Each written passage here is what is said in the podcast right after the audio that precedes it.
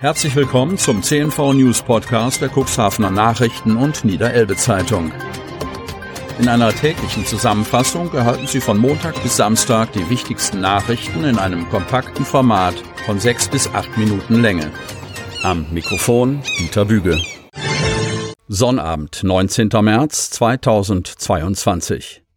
Rekordwerte bei Neuinfektionen im Cuxland. Kreis Cuxhaven. Rekordwerte beschäftigen in diesen Tagen das Gesundheitsamt. Eine noch nie dagewesene Zahl von mehr als 800 Neuinfektionen innerhalb von 24 Stunden hat den Inzidenzwert um über 200 Punkte in die Höhe schnellen lassen. Die bundesweite Inzidenz liegt bei 1706,3. Die Quote der Neuinfektion pro 100.000 Einwohnerinnen und Einwohner im Cuxland betrug am Freitag 1241,3, Vortag 1034,1. Gegenüber dem Vortag meldete die Kreisverwaltung gestern 842 bestätigte Neuinfektionen im Cuxland. Der Bundestag hat sich auf eine Aufweichung der Corona-Maßnahmen geeinigt. Nun hat auch der Bundesrat dem neuen Infektionsschutzgesetz zugestimmt. Die Änderungen des Infektionsschutzgesetzes sehen aber eine Übergangsregelung vor. Sie erlaubt den Ländern, geltende Schutzmaßnahmen zunächst weitgehend aufrechtzuerhalten. Die Landesregierung hat bereits angekündigt, von dieser Regelung Gebrauch zu machen.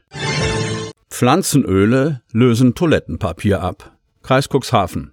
Schon wieder stehen Cuxländer im Supermarkt vor einem leeren Regal. Doch anders als zu Beginn der Corona-Pandemie ist nicht die Toilettenpapierabteilung leer gekauft. Das neue Klopapier heißt jetzt Raps- oder Sonnenblumenöl. Aber warum? Ein Grund für den Engpass, die Ukraine könnte als Erzeuger von Sonnenblumen und Raps wegfallen. Der Präsident des Deutschen Bauernverbandes Joachim Ruckwied erklärt, die Ukraine erzeugt sehr viel Weizen, Sonnenblumen, Raps und andere Kulturen. Dieser Erzeuger wird wegfallen. Bei uns ist die Versorgungssicherheit aber gewährleistet, zumindest bis Ende des Jahres. Auch wenn die Regale mal leer sind, so versichert beispielsweise Christian Schneider, Sprecher von Aldi Nord, der Abverkauf einiger Warengruppen, unter anderem bei Speiseölen, schwankt derzeit sehr stark. Unsere Kolleginnen und Kollegen in den Märkten und in der Logistik arbeiten jedoch engagiert daran, für Nachschub zu sorgen.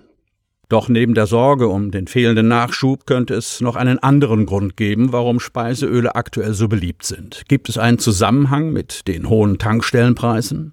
Einige gebrauchen Speiseöl nämlich als Alternativkraftstoff bei Dieselfahrzeugen. Pflanzenöl oder Heizöl sind tatsächlich aktuell günstiger als Benzin oder Diesel, aber beides sind keine Alternativen für den Fahrzeugtank und sollten deswegen unter gar keinen Umständen getankt werden, mahnte der ADAC. Das bestätigt auch Thomas Lange, Inhaber der gleichnamigen Kfz-Werkstatt in Bülkau. Bei den heutigen Dieselfahrzeugen kann man kein Speiseöl als Dieselersatz reinkippen. Das geht nicht. Das Öl ist viel zu zähflüssig. Und kann außerdem einen ganz schönen Schaden verursachen, wie Mike Drews von der Cuxhavener Kfz-Meisterwerkstatt ergänzt. Die Einspritzdüsen können kaputt gehen. Eine kostet mindestens 400 Euro. Und so ein Auto hat mehrere davon. Kfz-Meister Lange aus Bülkau abschließend, wenn man heutzutage Speiseöl in den Tank kippt, springt das Auto nicht mehr an. Gleiches gilt übrigens auch für sämtliche Landmaschinen. Waren kurzfristig vergriffen. Kreis Cuxhaven. Angesichts zeitweiser leerer Regale beim Weizenmehl und Speiseöl sind die großen Supermarktketten in Norddeutschland nicht grundsätzlich alarmiert. Der Handelsverband spricht von einer Gesamtgemengelage, die den Handel vor Herausforderungen stellt. Lidl-Konzernsprecherin Isabel Lehmann betont, der Discounter würde seine Waren unabhängig von der Situation immer nur in haushaltsüblichen Mengen abgeben. Die Warenversorgung in den Filialen bei Lidl ist grundsätzlich sichergestellt. Lediglich bei einzelnen Produkten kann es zu Lieferverzögerungen kommen, so Lehmann. Ähnlich reagiert Edeka Nord. Aktuell können wir in enger Zusammenarbeit mit unseren Lieferanten eine ausreichende Versorgung mit allen Produkten des täglichen Bedarfs sicherstellen. So Sprecher Max Jendrik Sachau. In Filialen können es allerdings bei bestimmten Produkten zu kurzzeitigen Lieferengpässen kommen. Osterriff wird zum Dauerpatienten. Cuxhaven Hamburg. Seit Monaten liegt das Saugbaggerschiff Osterriff bei der Werft Blom und Voss im Hamburger Hafen. Der vom Bund im Dezember 2016 in Auftrag gegebene Neubau droht für die Generaldirektion Wasserstraße und Schifffahrt des Bundes zum finanziellen Desaster zu werden. Wann und ob das Schiff jemals fertiggestellt wird, ist derzeit nicht absehbar. 2016 wurde der Bagger Osterriff vom Bundesverkehrsminister in Auftrag gegeben. Es ist der erste aus Steuergeldern finanzierte Neubau eines Baggerschiffes seit Jahrzehnten. Den Auftrag für die Osterriff hatte die Pella Sitas Werft in Hamburg Neuenfelde erhalten. Ziel war es, den Laderaumbagger bis Ende 2018 fertigzustellen. Doch dazu kam es nicht. Inzwischen sind mehr als fünf Jahre seit der Auftragsvergabe und über drei Jahre nach dem avisierten Fertigstellungstermin vergangen. Und das 133 Meter lange Spezialschiff hat immer noch keinen einzigen Kubikmeter Elbschlick gebaggert. Ursprünglich waren Baukosten von 95 Millionen Euro veranlagt worden. Im August vorigen Jahres meldete die Pellasitas Werft Insolvenz an.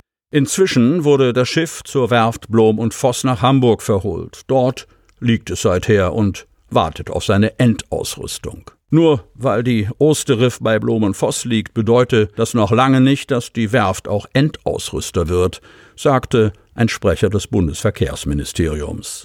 Nach wie vor sei Pellasitas Auftragnehmer. Das Vertragsverhältnis hat sich nicht geändert, so der Sprecher. Daher bleibe der Insolvenzverwalter der Werft in Neuenfelde erster Ansprechpartner.